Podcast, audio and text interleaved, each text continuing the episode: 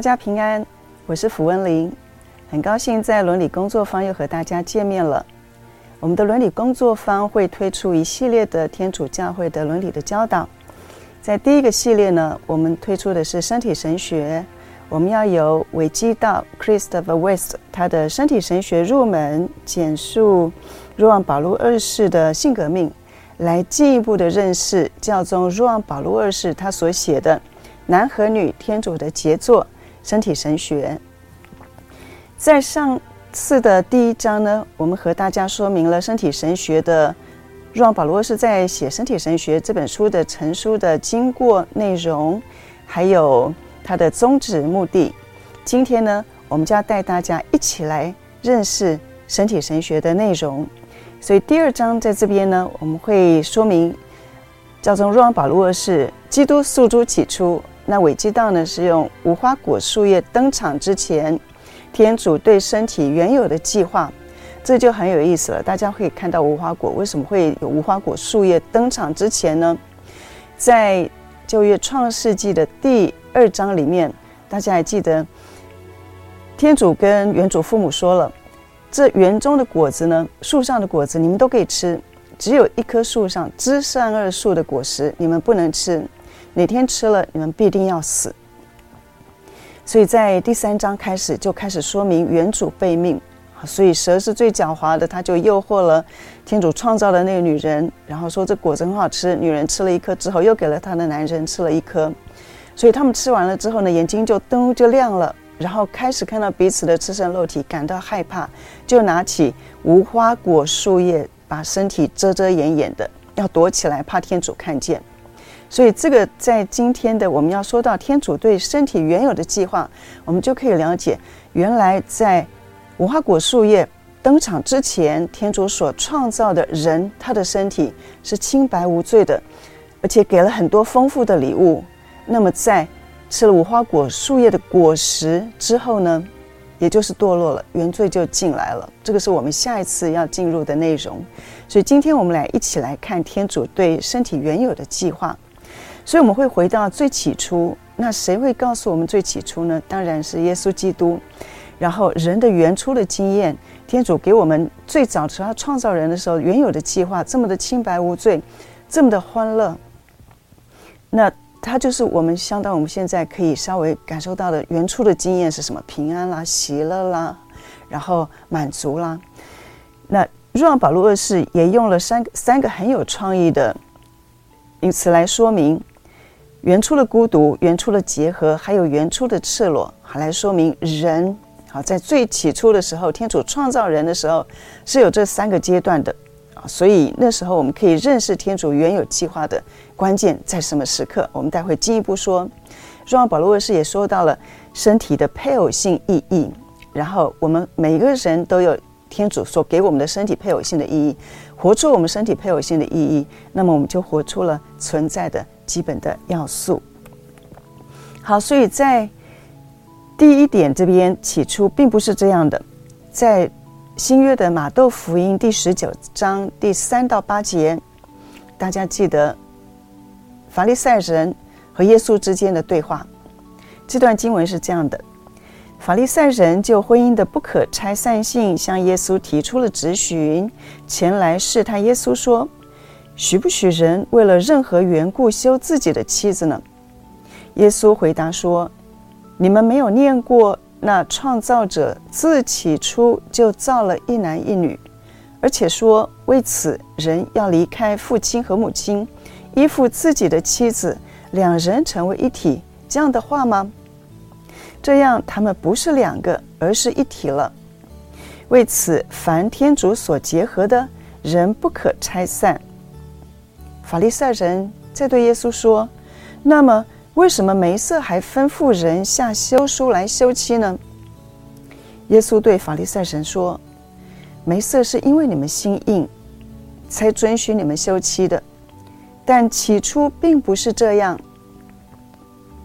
好，在这段经文里面，我们看到了耶稣他用了两次“起初”，所以耶稣以他的权威来告诉我们。天主在最起初创造的人，还有他对人的计划，在最起初跟我们现在看到的是不一样的。韦基道，也就是 Christopher West 身体神学入门的作者，他用了一个很巧妙也很有趣的比喻。他说：“我们现在一直在吃垃圾食物，我们还习以为常。我们每天翻报纸，一打开就是社会新闻，里面看到了很多的嫉妒啦、战争啦、凶杀啦、外遇啦等等。我们都好像觉得我们的世界就是这样子了。可是，我们应该想到，在最起初，难道天主要给我们吃垃圾食物吗？并没有，天主最起初要给我们吃的是盛宴，是用他的爱所做出来的丰富的、健康的、可口的、美味的食物，美味的佳肴盛宴，要我们去参加，要我们享受他亲手做出来、爱心做出来的食物。所以，天主并没有要我们做吃这些垃圾食物啊。所以，回到最起初。去明白了解天主在创造我们那个时候，他是很大的爱心。看到我们被造的时候，他一直说好。好，我们在创世纪里面，我们看到天主前五天造了宇宙万物，每造完一天，他看看这些宇宙万物，他都说好。在第六天他造人的时候，造完之后，他看到人，他也满心欢喜说好。然后第七天就安息日就休息了。所以，我们。努力的去了解天主在创造我们最起初的那个他的美好的计划，有助于帮助我们离开这些垃圾食物，回到真正天主要给我们参加的、为我们准备的盛宴，邀请我们参加的盛宴。所以我们就回到最起初，按照耶稣基督所说的，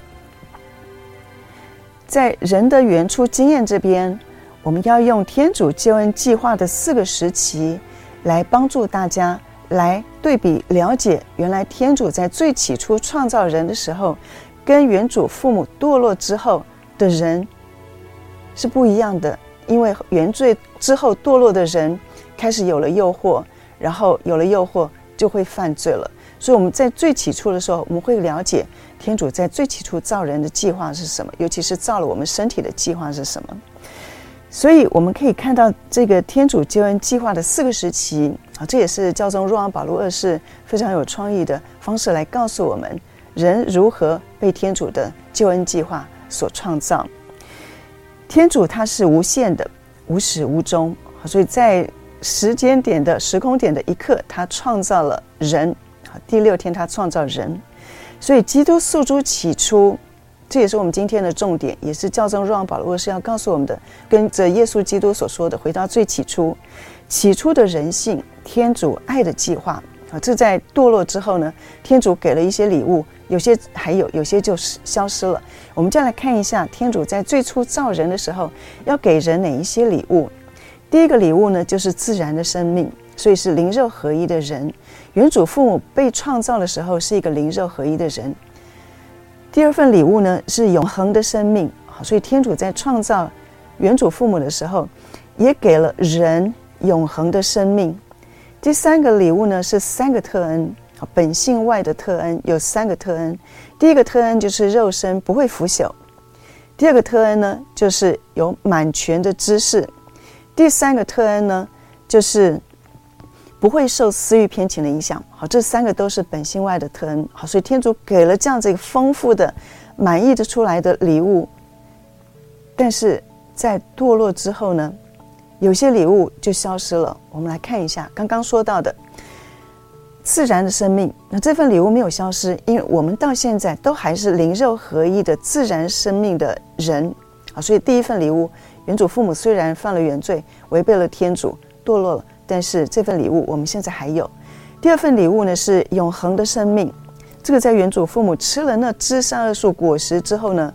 就失去了。好，所以原本原祖父母在乐园里面是可以享永生的，可是他们违背了天主的命令之后，就失去了永生。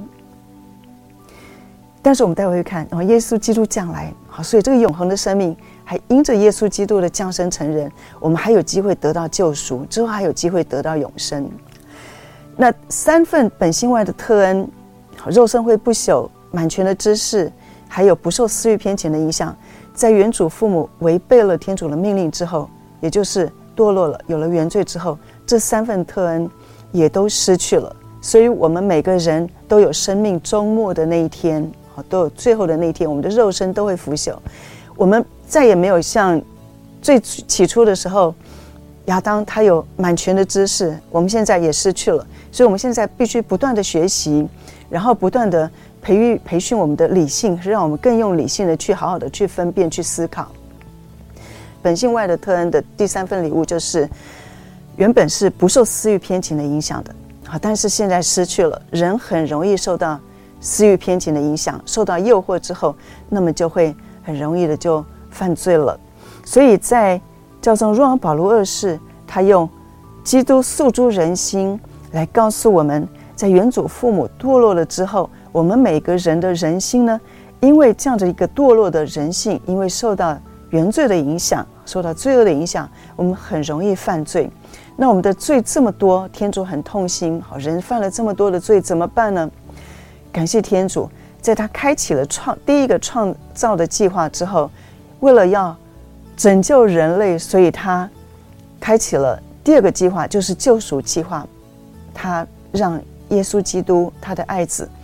降生成人，所以。耶稣基督屈尊就卑，取了我们人性，然后诞生在这个世界上，过着和我们一样的生活。也就是因为耶稣基督他的降临，也就是因为耶稣基督他愿意用他的身体跟我们一样受苦，然后他愿意为了拯救我们死在十字架上，经历了苦难、死亡，第三天复活。因着耶稣基督他的愿意，他的保险，所以呢，我们得到洁净。因此，我们还有机会透过我们的悔改，透过我们停止不要再做罪恶的行为，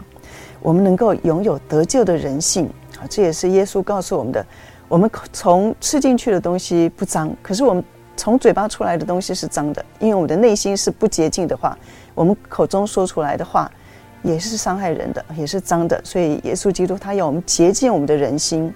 那这也是若望保罗二世这边所提到的，基督诉诸人心，因着耶稣基督的救赎，我们原本堕落的人性还有机会得到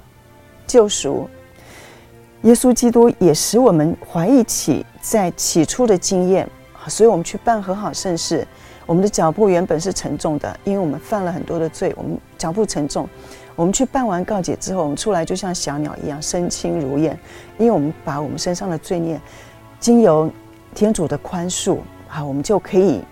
体验原来天主在我们最起初的时候造我们是要这么的平安，这么的喜乐。那接下来呢，让保禄二世也用到基督诉诸复活来告诉大家，耶稣基督的降生成人，让我们有机会把我们身上的罪污洗净，让我们有机会在最后基督第二次来临，或者是末世啦、来世啦，或者是公审判，哈，都是指同样的这一点。在基督第二次来临的时候，也就是公审判的时候，我们有机会能够复活，能够进入天乡，能够荣服直观，能够看到天主所有的奥秘啊！这个是在天乡最喜乐的事情。所以，对一位基督徒而言，永生的希望，能够进入天乡和天主永远的结合，是一位基督徒最终极的目目标，也是我们最终的盼望。我们能够。有受光荣的人性，好，所以这个是我们用天主教恩的计划的四个时期，来让我们看到，原来天主在诉诸最起初的时候，他要给我们的这个人性，是要我们一起去参与他的一个爱的计划。在基督诉诸起初这边呢，我们可以看到这幅图画当中，啊，这个人他坐在岩石上，然后呢，天主赐给了。了他满全的知识，还记得我们刚刚提到了天主在最起初给人的几份礼物：自然的生命、永恒的生命，还有三个本性外的特恩。啊，其中一个是肉身不会腐朽，第二个是有满全的知识，第三个是不受私欲偏情的影响。所以这个人呢，我们看他坐在岩石上，然后天主呢就把动物双双对对的带领到他的面前。若保禄二世他用原初的孤独来说明这段经文。上主天主用尘土造了各种野兽和天空中的各种飞鸟，都引到人面前，看他怎么起名。凡人给生物起的名字，就成了那生物的名字。人遂给各种牲畜、天空中的各种飞鸟，还有各种野兽起了名字，但是他没有找到一个与自己相称的助手。在创世纪的第二章十九到二十节。那这个人他坐在岩石上，他看到这些动物双双对对的来，天主赋予他满群的知识，所以他也用他满群的知识，恰到好处的给这些动物一一的命名，而且命名的恰到好处。但是也是在这个原初的孤独的时刻，他领悟到，他渴望一个和自己相称的助手。好，所以一般大家看到相称的助手，或许会落入这样的一个争论。谁才是谁的助手？好，男的是女的助手，还是女女人是男人的助手？会落入这样的一个争论里面。但是，若望保禄二世的身体神学，他不进入这样的争论，他要说明什么叫做他没有找到一个与自己相称的助手。什么是相称的助手？是这个人他渴望存在于一个位格旁边的另外一个位格。啊，大家会觉得位格听不懂。我们说位格就是 human person。好，一个位格。平常我们说 human being，好，human being 是人的一种种类，和猪狗猫的种类不一样。那我们说 human person，他也是一个人，但是 human person 这样的一个位格人呢，跟 human being 的人类虽然都要是人，但是同更重要是要强调一个人是有个理性、有自由意志的人。所以天主在创造人的时候，都给人来分受了 participate，分受了天主的理性。啊，所以人是一个有位格的人，就表示人是一个分受了天主理性的本性的这样的一个人。所以人有自由意志，还有理性，可以做我自己的一个判断、分辨，然后抉择，然后行动。啊，这是人他的 human person。位格人跟其他猪狗猫是不一样的地方，因为我们是有灵的生物。天主在灰土中创造人之后，在他的鼻孔吹一口气，这口气是其他生物没有的，只有人才有，因为人就成了一个生灵之物。好，所以这边在身体神学的第九篇的第二节这边提到了，若望保禄二世他说，这个人从主天主创造的第一个人，他渴望一个和他。一样身体的一个人，因为他看到其他的动物，长颈鹿的脖子很长，好，自己的脖子没有长颈鹿长；狮子的毛很多，自己身上的毛也没有狮子这么多。他没有看到一个跟自己身体一样的一个人出来，所以他渴望，他渴望有另外一个 person。那当然，我们说 person 还包括天主，他也是个位格。若望保罗二世继续的提到，在原初的孤独的时候，这个人。他开始领悟到，原来我具有人的身份，原来我跟其他的猪、狗、猫的动物是不一样的。我具有一个人的身份，我具有人的本质。这个人的本质是因为我有理性，我有自由意志，而且我是一个 human person，一个位格人。我有我的主体性，我可以用我的理性来分辨、来判断，我可以用我的理性来自由意志的去决定我要做什么事情。所以我是一个有主体性的一个人。我也是天主所创造的存有，啊，所以我渴望那个存有，我渴望那个位格，也也我有身体的经验。那我在这个石头上面，我看到这么多的动物，那这个其他动物的身体和我不一样，我也渴望能够共融。这个共融呢，除了刚刚渴望和另外一个和我身体一样的人之外，当然也是渴望和创造他的那位造物主能够共融。所以他渴望共融，这个是他没有找到一个与自己相称的助手。若望保禄是做的更进一步的说明，来告诉我们，原来他渴望的是另外一个 person。那当然，天主也就看出了他的心意啊。好，所以若望保禄是在原初的结合这边，位格之间的共融这边，他进一步的发挥了。在这张图上，我们看到了这个人他是熟睡的。然后天主就取出了这个人的肋骨，就造了一个女人。在创世纪的第二章的二十一到二十四节里面，这个经文这么写着：上主天主遂使人熟睡，当他睡着了，就取出了他的一根肋骨，再用肉补满原处。然后上主天主用那由人取出来的肋骨，形成了一个女人。引他到人前，人遂说：“这才真是我的骨中之骨，肉中之肉啊！她应该称为女人，因为是由男人取出的。为此，人应离开自己的父母，依附自己的妻子，两人成为一体。这个也呼应了我们刚刚看到的耶稣，他在马窦福音第十九章和法利赛人的对话里面，耶稣也说到了：回到最起初，你们难道没有读过？天主所结合的人，人不可拆散，因为他们要离开自己的父母，然后依附自己的妻子，两人成为一体吗？所以在这一段经文里面，若望保罗二世他提到了一个位济共荣，也就是原初的结合。那什么叫位济共荣？我们刚刚有提到，这个人他坐在岩石上，他很渴望一个和他自己一样身体的一个 human person，所以呢，天主他就。从他的肋骨里面造了一个女人，这个女人呢也是一样，拥有天主肖像所受造的人，啊，也是和天主能够相似于天主的一个 human person，一个位格的人。因为女人跟男人一样，都是天主肖像所受造的，也都拥有同样的拥有天主所赐予的理性，还有自由意志。好，所以在 human person 在位格性上面，不管是男人和女人。是一样的，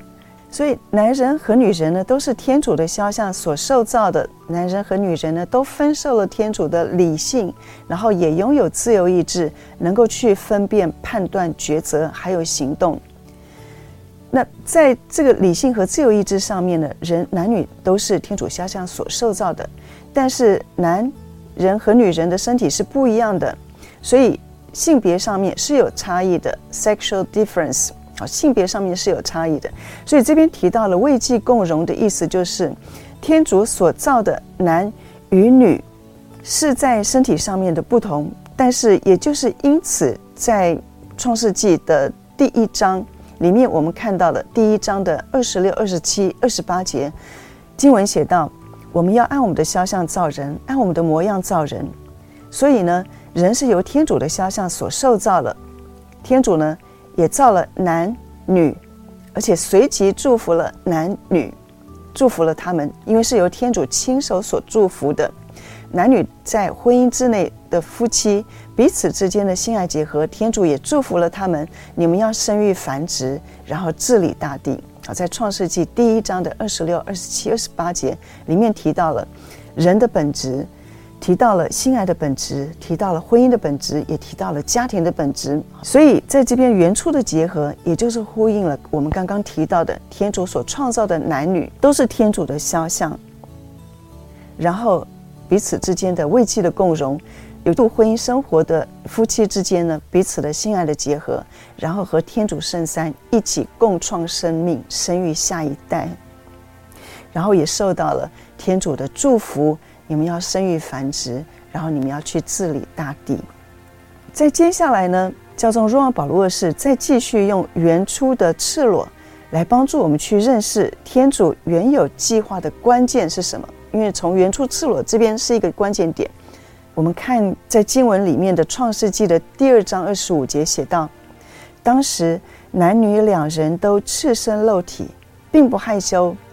但是在创世纪的第三章第十节里面却写到了：“我在乐园中听到了你的声音，就害怕起来，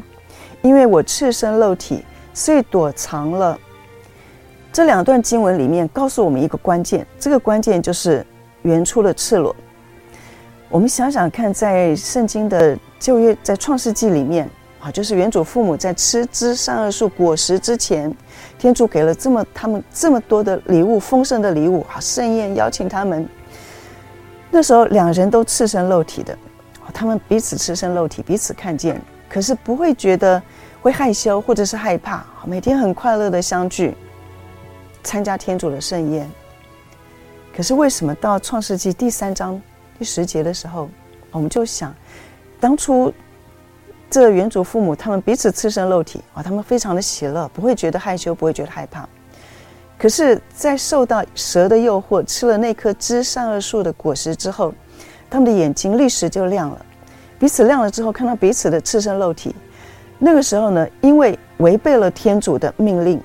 好，所以违背了天主的命令之后，原主违命吃了知善恶树的果实，眼睛彼此的打开之后，用无花果树叶彼此遮遮掩掩的。开始感到害羞，开始感到害怕，因为我们说在那时候的堕落的时候，原罪就开始了，所以若望保罗是这边所说的羞耻心，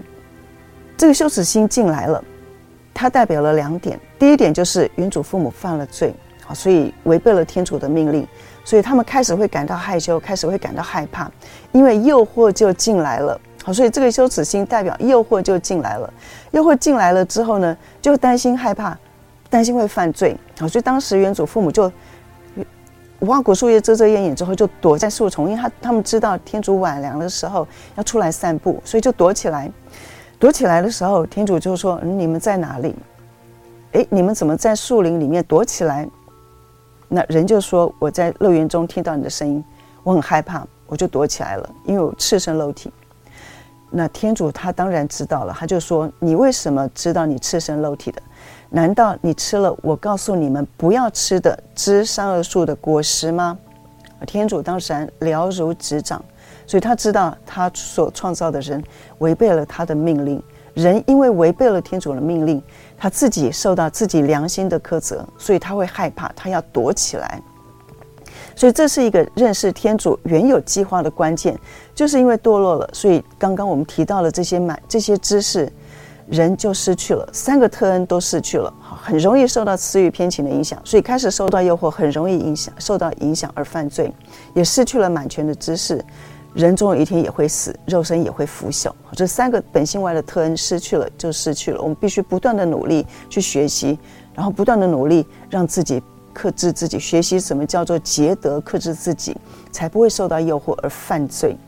好，所以我们刚刚提到的羞耻心，它有两面。第一面就是告诉我们，人犯罪了之后受到诱惑，很就是很不幸的受到，会很容易受到诱惑，因为容易受到私欲偏情的影响。但是羞耻心。有它的重要性，因为羞耻心就好像警报器一样，哈，警报器嗡一我一的响，就告诉我们，嗯，这个时候诱惑来了，我们要警醒，我们不要受到诱惑，不要犯下了罪恶的行为，因为一件恶的事情，我去做了这样的行为之后，我就犯罪了。所以当我知道它是恶的事情的时候，这个羞耻心告诉我们，警醒，我不要去做恶的事情，以免犯罪。所以有时候我们会说，这个人犹如禽兽。这个人，你到底有没有羞耻心啊？你知不知道丢脸？好，所以这个就是告诉我们要警醒。好，当我们有羞耻心的时候，其实是一个警醒的时刻，来告诉我们不要犯罪了。好，所以若望保禄二世非常有创意的，在基督诉诸起初这边，用原初的孤独、原初的结合，还有原初的赤裸，来告诉我们，原来天主在创造我们的这个爱的计划，在圣经的。创世纪的第一章，尤其第一章、第二节，还有第二章里面，都告诉我们他的爱的计划。若望保禄二世也提到了一个身体的配偶性意义。什么叫做身体的配偶性意义呢？身体的配偶性意义是在每个人身上都铭刻着身体的配偶性意义。我们说天主圣三，啊，天主圣三父子神，他们彼此之间的共融、爱的交流，这个彼此爱的交流和共融呢，在创造人类的时候呢，也复刻在，就是刻印在人的身体上面。所以人呢是由天主圣三所创造的，是天主圣三的依照天主圣三的肖像所创造的啊。所以这样的一个爱的招叫、爱的交流，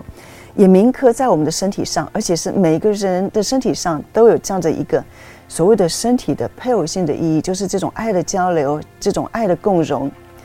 然后在我们的身体上面，好，在我们的性别上面，在我们的性征上面，我们的性征就是天主创造也创造我们的身体啊，我们的身体也有我们的，不管是我们的生殖器官或者是我们的荷尔蒙等等，每个人的男女之间的荷尔蒙都不一样，好，所以这个是天主所创造的性征，然后也都在里面赋予了好这样的一个身所谓身体配偶性的意义，来招教我们用我们的身体能够真诚彻底的自由的彼此交付。所以在婚姻当中，有这样子婚姻圣召的弟兄姐妹哈的人，那进入在婚姻生活当中，彼此的身体的配偶性意义，就是在彼此的性别的差异，彼此不同的身，就是男性和女性的身体，彼此的夫妻的性爱结合，然后和天主圣三能够共创生命，在这样子彼此的性爱结合当中，也能够彼此的更认识自己，更交付自己的身心灵。好，在这样的性爱结合当中，然后。向生育开放，生育下一代。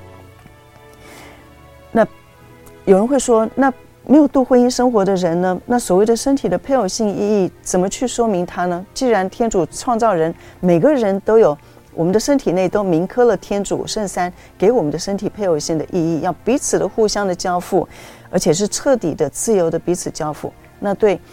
独身奉献的人来说呢？我们说，独身奉献的人身体也有天主圣三所赋予的这样的一个身体配偶性的意义啊，因为每个人都是天主的肖像所受造的，所以对付度奉献生活的人是把自己自由的交付在，例如他自己的团体，或者是天主赋予他的使命，或者是他所遇到的人，他的所使徒的工作上面，然后很诚心的去真诚的交付自己。因为每一个人，不管是度婚姻生活的人，还是度奉献生活的人，在努力的、诚恳的自我交付自己的时候呢，也就是更认识自己和天主的关系的当中，啊，就是更认识真我的关系。所以在教会在现代世界牧职宪章二十四号里面就写到了：人就唯有忠心交付自己，才能找到真我。这个真我就是。天主在最起初创造人的时候，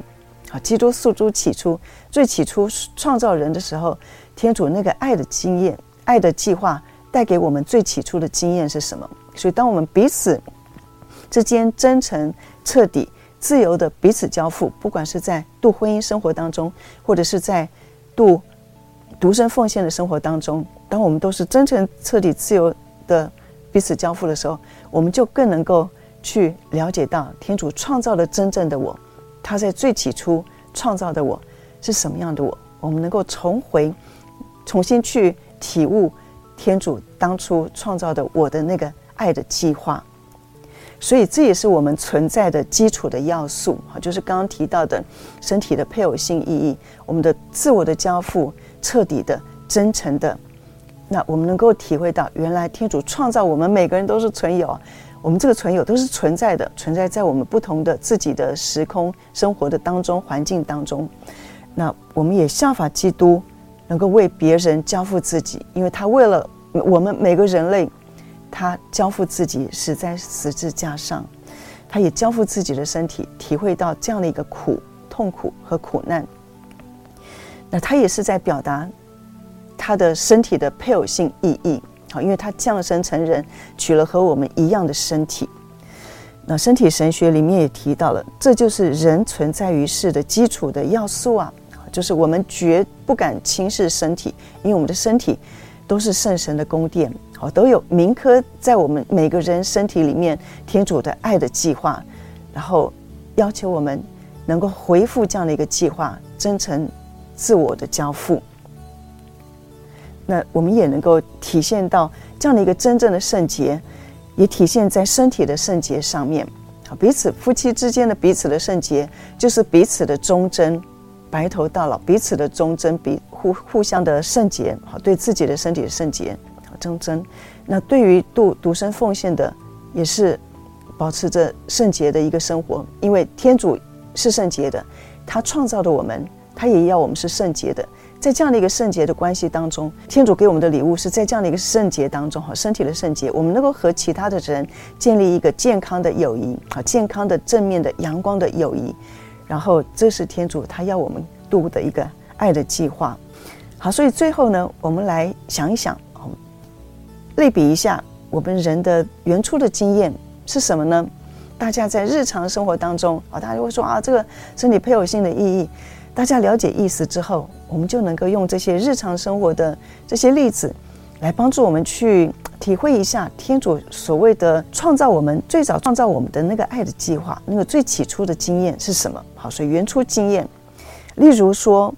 我们做错事之后，我们会感到很内疚，我们很想跟那个我们所得罪的人，或是我们的说话的伤害。被我们的话所伤害的人，我们很想跟他说一声抱歉，好原谅我。那时候我话说得太快，或者是我们愿意去办一个和好圣事，得到天主的宽恕。所以，当我们被原谅了之后，我们的内心的那种宽心，好，那这种类比，我们可以类比，就是我们的当初的原初的经验，或者是我们考试之前好紧张，我们拼命的在努力，努力的准备。考完之后，哇，觉得我已经尽力了。我每天都准备了固定要看的章数啦，或是页数，然后一直到考试之前，然后再加码，再努力的再复习。我已经尽一切我所能的。考完试之后，我就尽人事知天命，把其他交给天主。好，我这样的轻松。或者是我们常常有这样的经验，我们很愿意到其他地方去服务，还有些偏乡啦，或是山上，或是偏远的地方。我们几个好朋友没天没夜的在辛勤的做计划。非常的辛苦，然后这个计划我们要准备什么？好，然后三更半夜跑去买，买一些食物，然后买一些东西要带上去。然后之后我们到那个营地里面，哇，我们看到孩子们很欢乐的笑声，我们就觉得这些这几天的辛苦都是值得了，所以我们的内心会很喜乐啦，然后感觉到满足。好，这种内心的喜乐和满足，我们是类比我们的原初的经验，或者是夜深了，我们一直很担心我们的亲人怎么还没有回来。我们一直看手表，忽然我们听到了钥匙在开门的声音，啊，然后再看到熟悉的脸，哦，从从门后出现，我们的内心会从不安转到平安啊！你终于回来了，这么晚的时候了，好，终于回来了，好，倒一杯热茶给他，好，所以还有点点点，因为在我们的日常生活当中，我们能够体会到天主要给我们的原初经验。是这种平安，是这种喜乐，是这种宽心，是这种满足，好，所以我们从我们做善的事情，我们不要做恶的事情，然后我们努力的去行善，我们很能够能够慢慢的去体会天主要给我们的原初经验是什么。好，这就是我们这次要跟大家一起来分享的基督诉诸起初。在无花果树叶登场之前，天主在最早的时候、最起初要创造我们的是一个清白无罪的人。那去了解这个清白无罪的人，很能够帮助我们了解，我们不要再吃垃圾食物了。我们要去渴望天主为我们准备的盛宴，是卫生又好吃又健康。他用爱心所煮出来的盛宴，邀请我们去参加的。这一系列的伦理工作坊呢，我们希望能够邀请大家能够捐款支持生命伦理研究中心。那请大家也能够扫描在荧幕上面的 QR code，然后也在单子上面能够注明受款的单位呢，是生命伦理研究中心。谢谢大家，祝大家平安。